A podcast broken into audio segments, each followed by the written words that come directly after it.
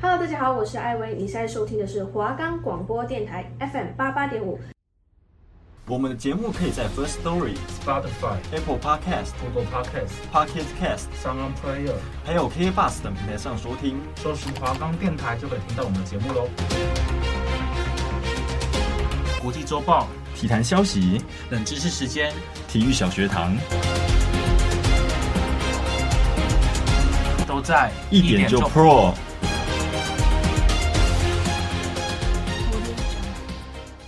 欢迎收听一点就破，我是 Hank，我是 Kevin。好，那今天这周的国际周报要告诉大家的，就是前几个礼拜不是有告诉大家有一间日本的温泉旅馆，它一年只换两次水嘛？然后那这个消息爆出来之后，这个旅馆的社长就是一直被算是被抨击啦，他的心理压力很大。那所以最新的消息就是他在三月十二号的时候，因为压力很大，就自己自杀了。然后他在对，然后在临近的这个案发现场的车上，那就可能他的车，然后就是有遗书。那他的遗书上面就写着一些简短的话，就是类似就是有也写到对不起呀、啊，然后或者是一些全部都是因为他的不道德所造成的后续的一些事情。然后也有说，他说拜托你们善后，对，那可能就是对他的家人跟旅馆的员工喊话，请他们善后，因为那时候那个社长有出来道歉。但是他的说法很难让人买单，日本的国内社会也是不接受。像上次说过，他是因为新冠疫情，然后生意一落千丈，然后才会指使员工说不换水也没关系。对，那因为他整个过程也违反了公共浴场法，所以他也被送办，对，然后调查这样子。那下一个新闻要告诉大家就是财经的消息。就是美国的第十六大银行系谷银行，在三月十号的时候停牌交易后宣布破产。这个事件是自二零零八年以来呢，美国银行最大规模的倒闭事件。那市场也担忧会掀起一些的金融的风暴，或是连锁的效应。那美国联准会 Fed 也在台湾时间的十三号晚间十一点三十分召开了就是闭门的会议。那就是这。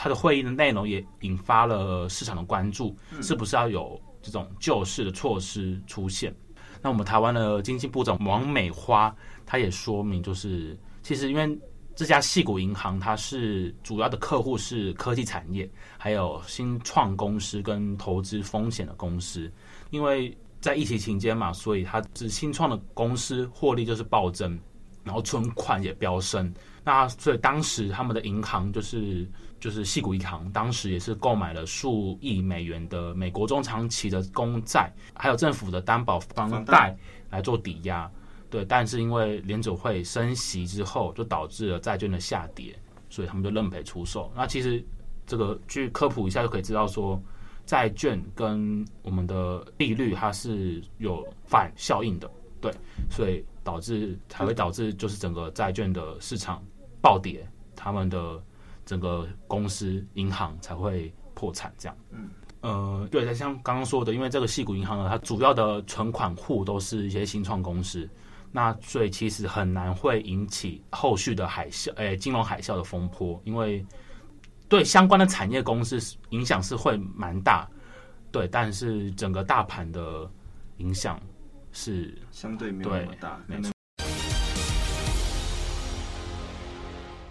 那下一则新闻就是第九十五届的奥斯卡金像奖在台湾的时间十三号举行的颁奖典礼。那华人影星杨紫琼呢，她以《妈的多重宇宙》成功的封后。那她也是奥斯卡史上第一位获奖的亚裔影后。对，那这个颁奖的典礼很特别，她是从第一位的非洲裔的影后手中接接到，就是他颁奖给杨紫琼啦。嗯，对，所以这算是一个蛮蛮有象征意义的一个动作哈，蛮特别的一个画面。对，然后他在还在领奖的时候的得奖感言，他也说他要很谢谢他的妈妈跟全天下的母亲。对，因为他就说到没有他们，大家就不会出现在这个场合。嗯，他其实也非常感谢他妈妈，因为当初是他妈妈鼓励他参加了马来西亚举办的选美比赛，所以他才会爆红，然后。拍了后续的一些电影，这样子。那虽然他最后就是离婚，但是经过这一连串之后，他也终于在就是他现在六十岁，拿到了他生涯的第一座第一座奥斯卡。那他也因为这片电影《妈的多重宇宙》呢，得到了美国的美国国家影评协会的女主角奖，或者是金球奖的女主角奖。这也算是她创造工作生涯的另一个巅峰。这样。好，那后续的下一则新闻就是要延续奥斯卡。奥斯卡的典礼结束了嘛？那每年都会有很多的入围者。对，那除了得奖者可以得到这个小金额的奖杯之外呢，那其他的入围者虽然没有得奖，但是主办单位还是有准备了一个所谓的奥斯卡的礼物袋，然后送给这些入围者。那他今年的礼物袋呢，总价值是十二点五万美金。那折合台币大概是三百八十三万台新台币，那一共有二十七个入围者可以领取，那所以大家也非常好奇这次的这个礼物袋有什么。在他开讲知道内容之前，其实我会，我我自己啊，我也会很好奇，说到底三百多万可以，感觉有些奖项应该蛮好的。对，呃，从第一届奥斯卡开始，他们每年都会有这个礼物包。那今年比较大量的就是他们有很多。庄园的住宿券，像是可以去加拿大或者是到意大利的小岛上面，那这些价值都是好几万美元起跳的。然后或者是今年比较多的是这种美容的课程，像是抽脂的课程就大概是一点二万美元，然后还有保养的课程是一万美元，跟七千美元的护发的咨询啊，七千美元的护发咨询，对，就是就是那种很高档的课程这样啊。还有一些高级的巧克力啊、酒啊，跟珠宝首饰等等。那跟去年相比，今年的礼物袋的价值是比较低一点，因为去年大概是十三点七万美金。那其实也低于疫情爆发之前呐、啊，像二零二零年那一年的他们的礼物袋就是二十二点五万美元这样子。那整个快要砍半的，快要已经是对腰斩的状态。但可能每年他们的规划都规划那不太一样了，对啊。那除了我们刚刚说到奥斯卡有这个礼包之外呢，我们台湾的金马奖也是有所谓的金马礼包。那在去年二零二二年的金马奖，他们的礼物总共的价值超过大概十六万台币。对，那其实每年的礼物一定都会有一个大同电锅，对，它算是一个长久性的商品吧。对，每年都会有。然后还有这个全价咖啡，对，也是每年都是去跟金马奖做联名。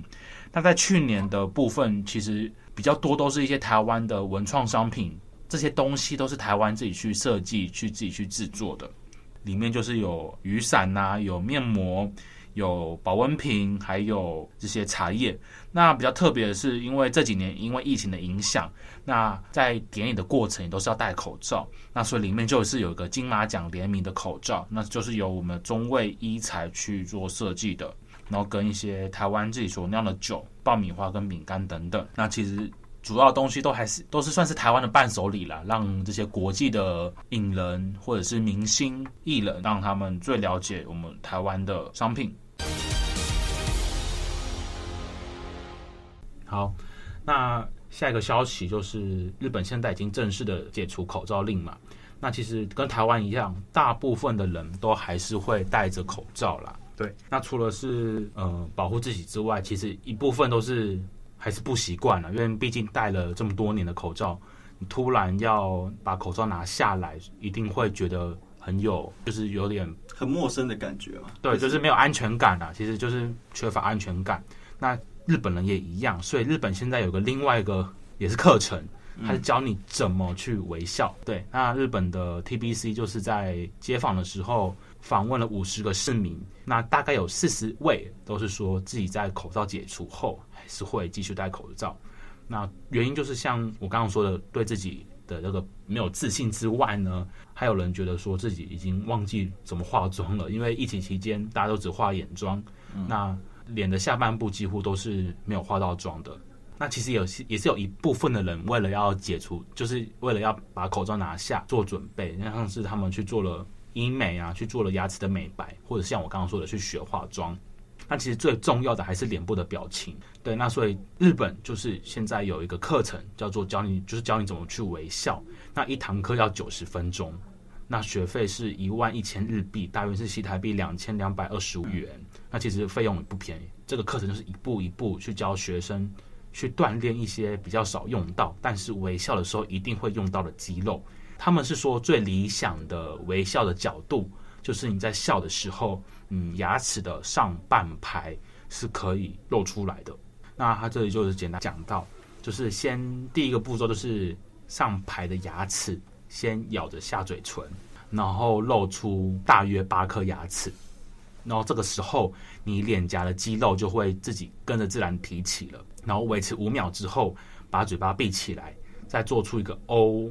就是你讲英文字母那个 O 的时候的那个嘴型，维持十秒，然后每天大概一到三次之后，你的那个微笑一定会用到那个肌肉，就会慢慢的被锻炼起来了。那你自然而然时间久了之后，你就会有一个很完美的微笑了。你在在刚才讲这一段的时候，其实我、嗯、你有你看我很安静，我在旁边一直在跟着做一样的动作。是对，你可以试试看。我发现就是照镜子的时候会发现，这动作应该看起来蛮丑的。哎，需要啊，像你会吗？嗯、就我看有些人他在呃笑的时候，我会，就是我可能右边。好像比较肌肉比较有用，还可能，但是我比较常用右边咬东西的关系，嗯、我右边笑比较顺。有时候我左边就可能笑得到的时候，你会看到两边嘴角其实幅度不太一样。对啊，好像蛮多人都会这个样子。所以我觉得那些艺人啊，或者是那些 model，他们应该都是有做过这种类似的课程，因为他们其实笑的时候的那个状态。跟自然对，而且几乎都是一致的。每个人一笑就是上半盘牙齿就是露出来，然后那个角度都是几乎都是一样的。那这样算是另类的表那种，就是你知道有些因为艺人啊，或其他某些会常需要上台发表一些东西的人物，他们其实会上那种类似表演课，他说这可以算是表演课的一种。我觉得某方面蛮算的。就像其实蛮有趣的是，说话这个东西其实要学，所以外面有很多人。开课就是在教你说你要怎么表达，口语表达课。然后我看很多那种其实蛮厉害的主持人都会上那种课。而且像除了我刚才说微笑之外，他们的那个美姿美仪也是有受到训练的。就是你走路的时候怎么走，那你坐的时候你要怎么做，或者甚至你站的时候、拍照的时候摆的 pose，他们这些都是有过做过训练的。呃，其实最简单的，你站的时候不要驼背的时候，就是脚交叉。你脚交叉，你就一定会挺胸啊，哦、所以你才会看到电视上主播哦都会这样，都会脚交叉，嗯、就是其实就就是一个人体的工学吧。你只要脚交叉，那你的胸就会挺起来，你就不会驼背。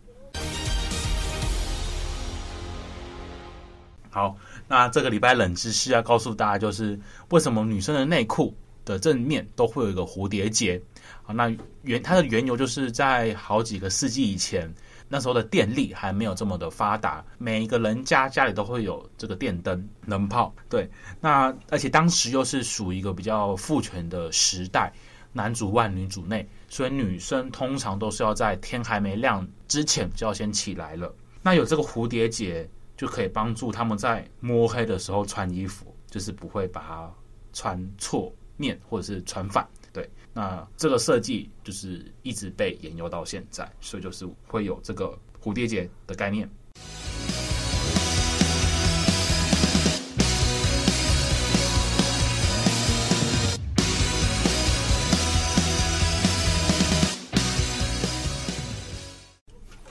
现在就回到我的体育小学堂。这礼拜会跟大家做一个也是历史非常非常悠久的运动哦。可能它从它的起源开始到现在发展起来，它的时间可能就会比我们前几周讲到的网球啊、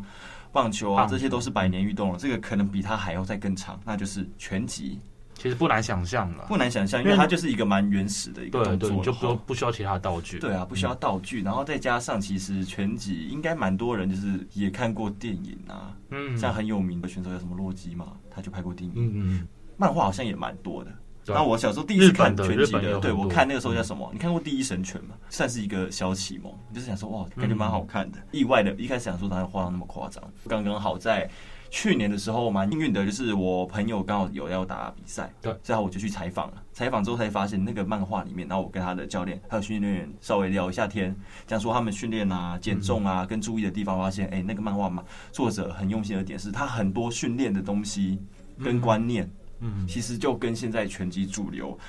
拿来训练的东西是一样的，所以蛮有趣。好，那就废话不多说，我们就要来讲一下拳击这项运动啊，它其实最早在历史上面看到它可以记载，大概是西元前四世纪的时候的埃及。嗯，然后其实不止埃及啊，在古希腊。还有跟鲁古，还有跟古罗马都有拳击运动这个东西。然后在罗马帝国它崩溃之后，对，就拳击这个运动其实就有一段时间其实非常的沉寂，它是有点在历史的舞台上消失了。可是，一直到十七世纪哦。在英格兰那个地方，拳击运动又再次兴起。然后你有发现又一个连接？前几个礼拜这样讲，会发现就是差不多都是十七、十八世纪，很多我们现在习惯的运动都差不多在欧洲，因为他们工业革命之后，生活水平就提升了吧？哎加上他们又是那个时候所谓的文化输出的一个中心，所以他们就很多东西都在发展，像英格兰嘛。然后就是拳击运动也在十七世纪的时候再次升兴起了。然后第一场的。开始应该也不能说第一场，说开始有业余拳击比赛这个东西呢，也又是在英格兰，然后大概是在一八八零年左右的时候开始出现。嗯，那蛮有趣的是，刚刚有说到罗马，然后但是在古代奥古代奥运之中的时候，嗯，拳击运动就已经是它其中一个比赛项目了。那它项目其实蛮多的，那它其实另外还有一些射箭啊，很多，它其实很多都跟我们一些原始的时候狩猎啊或生存必须要学会的技能。其实都有点类似，嗯，所以就是古希腊的奥运，他们其实就已经有这些东西存在。然后在一八六九、一八九六年的时候，第一届的夏季奥运，因为在之前其实夏季奥运就已经有拳击这个项目，但那个时候的希腊国王乔治一世他觉得说，拳击这个运动它其实有点太暴力，对，而且危险，然后又有点他自己私人又觉得说不人道，所以他就会不批准拳击去列入那一届奥运的比赛项目。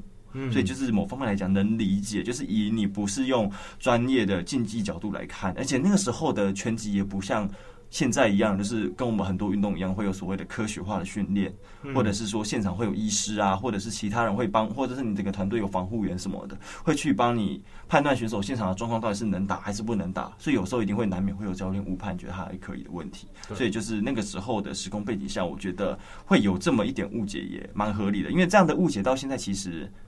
普遍拳击的话，会喜欢看体育赛事的人会觉得说啊，这运动还蛮好，这运动好看。但是以不熟悉的人来讲，像看奥运的时候，我家就有一个插曲，这样我就看拳击看得很开心。嗯，然后我家其他家人不太看这种竞技类的，就会觉得看起来很可怕，而且他会觉得教坏小朋友。对，当然一部分的点是，我觉得相对的奥运的拳击已经比较好，它是有带护具的。嗯，他们还觉得有点可怕。可是我想了一下，有点双标。可是跟我讲说看起来很恐怖的人呢，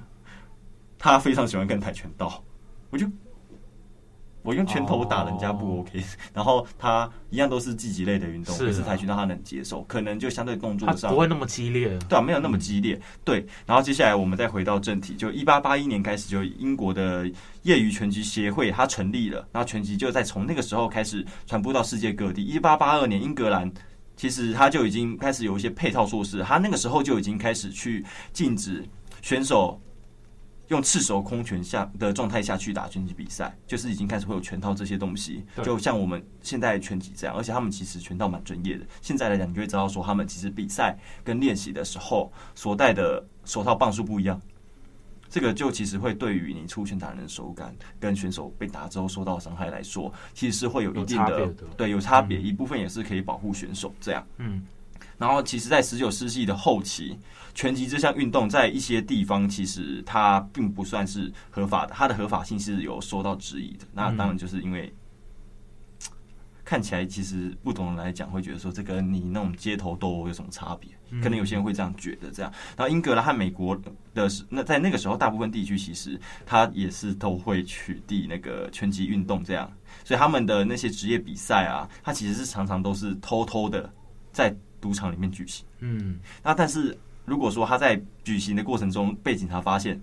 那他现场的话就会被勒令结束，这样，然后直到那个第三届夏季奥运的时候，男子拳击才正式被列入比赛项目之中，就会变成说现在我们奥运平常都会看到的项目，它才被正式列入那些项目里面。但是在一九一二年的斯德哥尔摩奥运，他因为当地瑞典的法律的关系，它是不允许有拳击运动这项运动的，所以它就在那一届消失了。然后直到一九二零年，拳击运动又再次列入了我们奥运比赛的项目之一，一直到就是一路从那次列入之后到现在，它就一直都是我们夏季奥运常见的一个比赛项目。然后第一届的世界杯女子拳击锦标赛，它是在一九九九年，嗯的。芬兰举行，那你也会发现拳击这个东西好像它到普及跟还有有女子的这种职业的锦标赛的时间，好像相较于我们过去讲的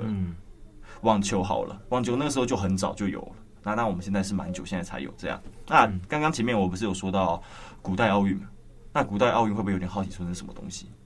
就是古代奥运的话，古代奥运会的话，它是古希腊的一种运动和宗教性的庆典，就是它是现也算是现代我们的奥运的一个雏形。那比较特别的是，我们现在就是开幕式，然后全部运动才是主轴。他那个时候的状况下，是他其实宗教的性质蛮重的。他从西元前的七百七十六年到西元到西元三百九十四年，他就一直在古希腊市区的奥林匹亚那边举行，然后总共举行了两百九十三届，嗯，非常的多。它旗舰的话，主要是由希腊的各个城邦来参加，其实蛮也就蛮像我们现在这种感觉。所以他感觉运动比较像是一个娱乐性质而已。算算算，嗯。然后到有一个插曲是一九在公那个西元的三九三年的时候，将基督教定定为国教的罗马帝国皇帝。迪奥多西一世，他就以异端之名，其实他就在那个时候把古代奥运奥奥林匹克运动会给废除掉了。嗯，所以就是我觉得有一些历史的东西蛮可惜的，就是宗教本身其实是蛮好的东西，嗯，可是有时候你看到发展的时候，到现在还是会一样，会因为一那个啊教义上啊宗教不同起一些冲突，所以有些东西就因为这样不见了。嗯，这样。然后古代奥运会的话，我们刚刚讲到，虽然说它被废除了，但是它其实举办日期的话，大概是在我们的夏至之后。然后他的会期一共就会五天，他们前面两天就是在祭神，就在祭神，就是一个祭典，对祭祭典祭祀神明的祭典这样。然后第三天、第四天的话，他就是会像我们现在熟知的奥运，它就是运动比赛。对。然后最后一天的话，他会有颁奖典礼，然后跟庆祝仪式这样。然后蛮特别的是，像我们现在的那种国际赛干嘛的，或者是我们那种全中运之类的，不是都会有运动员那边宣誓干嘛的？从古代奥运就已经有点那个样子。像他比赛开始的前一天，是会有裁判代理参赛的选手到神坛前面去祈祷，去做宣誓，宣誓说他必须要做公正的比赛，然后裁判必须要对所有的比赛做出最公平的裁判，这样，对，然后大概就是稍微跟大家小小科普，然后接下来我谈一谈，就是因为你就知道，像我们讲了这么多次的运动，我们就会知道说，像棒球有世界哎 WBSC，就是世界棒垒球总会。嗯，然后跟羽球也会有那个国际羽球总会嘛。那既然这样，那我们要了解一下拳击，它又有哪些国际组织？那拳击蛮特别的是，它的国际组组织其实蛮多的。因为原本我知道说，像它有世界拳击协会，它的英文是 WBA，然后跟世界拳击理事会 WBC。因为过去我看一些资料的时候，我想说我看过 WBA、WBC，可是只有看到那个名字，我没有看到中文。其实。不太知道它差在哪边，就是本身他们的单位还是有点不一样。接下来就大家可能比较熟悉一点，很多国际赛的主办那都是它，就是 IBF 国际拳击联合会。其实它的概念可能就会比较接近一点，像是什么，有点像棒垒球总会的感觉，就是它算是一个总会这样。然后接下来就是 WBO 世界拳击组织，嗯。然后接下来就是 I B 哎 A I B A 是国际拳击协会，那国际拳拳击协会在这边要特别说一下啦，因为它蛮特别的，它前面的都比较像是掌管到有职业国际赛，那这个东西也还是有，可是它的原它的前身是叫做国际业余拳击协协会，所以等于说你跟业余拳赛相关的，因为业余比赛是会是很多这种击击类的，尤其是拳击，其实棒球也会，他们蛮多，因为脑脑部常常会受到一些冲击。所以他们冲击之后，他的因为这些慢性创伤会让他那个脑脑部有那个创伤性的脑病变的，在这些疾病所困扰，这样算是职业伤害。算是另类职业伤害，很多拳击手晚期都会这样。像打棒球，例如过去其实还有打橄榄球的、美式足球的，很多都会。嗯，啊，这是一种神经退化性的疾病，这样，然后他就会，你待会就讲，他就是常常发生在多次受到脑脑部有多次受到损伤的患者，这样。嗯，所以他常，所以他的比较常好发于一些频繁参与剧烈接触运动的。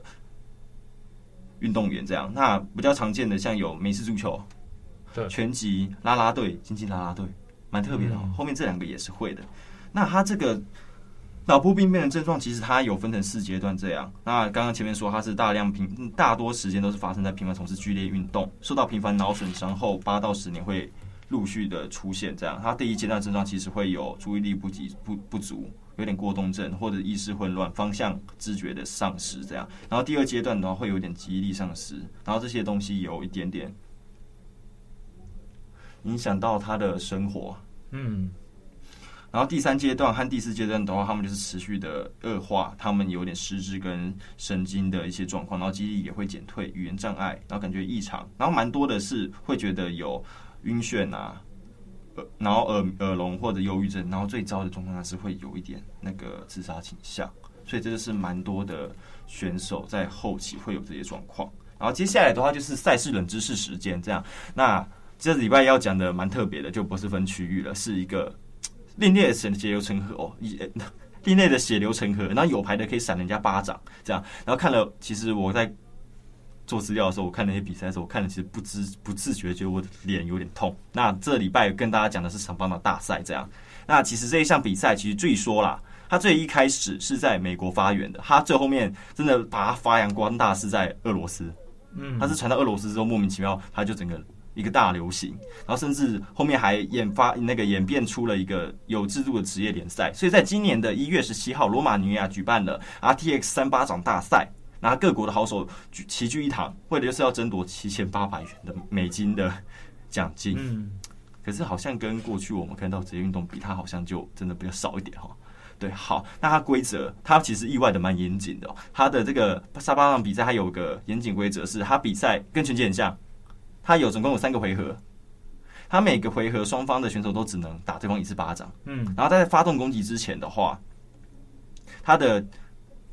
在发动应该说他发动攻击的过程前、中、后，跟他的双脚其实都要保持在一定的位置，等于说他整个扇完人家巴掌过程中是他的脚是不能动的。对，那他因为为了保护选手，所以他有一些禁止攻击的地方，像是太阳穴、眼眶、鼻子、耳朵跟喉咙这些部位都是不可以打。这样，然后现场已经快要跟那个。棒球的裁判差不多多了，他现场有三个裁判，嗯，两个在场上，另外一个是专门在分析看回放画面的，所以其实他们整个赛事比完之后有一个很类似像拳击一样的那种比分的方式。嗯，去最后面做胜负判定这样，然后他们也不对，就是这个判定最终的结果出来之后是不可撤销的。然后他也一样，像刚刚有说到 KO 技术性 KO、TKO，还有跟犯规失格这些东西。那 TKO 刚刚有讲到，那资料上可能没写，我额外跟他补充一下。那技术性 KO 其实蛮多的，像有连续可能有的选手在同一个回合里面连续倒三次，那这场比赛还会算输掉。然后接下来是像有时候有的技术性指导，像是裁判判定那个那个选手。他还活着，他还醒着，他还有动作，可是裁判判定说他不能再打比赛了。接下来最后一个就是教练丢毛巾。教练丢毛巾的意思就是说这场比赛弃权不打了。就是有时候很多丢毛巾这个动作，其实有些人会觉得说我怎么不相信选手？可是很重要的是，他们判断的是觉得选手 O 不 OK，可不可以这样？好，那这礼拜差不多就跟大家讲到这边。好，谢谢大家。这里是华冈广播电台 FM 八八点五，拜拜。